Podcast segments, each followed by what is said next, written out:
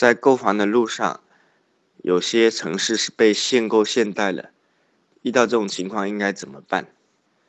我认为限购限贷是政府帮你压着房价不涨，或者涨得慢。这个时候你最应该做的就是，当政府把一扇大门关上的时候，把很多有钱买房的人关在门外的时候，你应该找个后门爬进去，通过公示购房。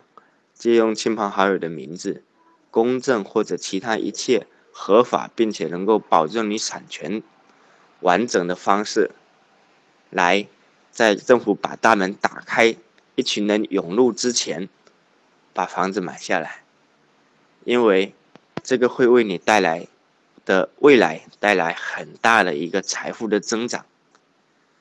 限购就买房。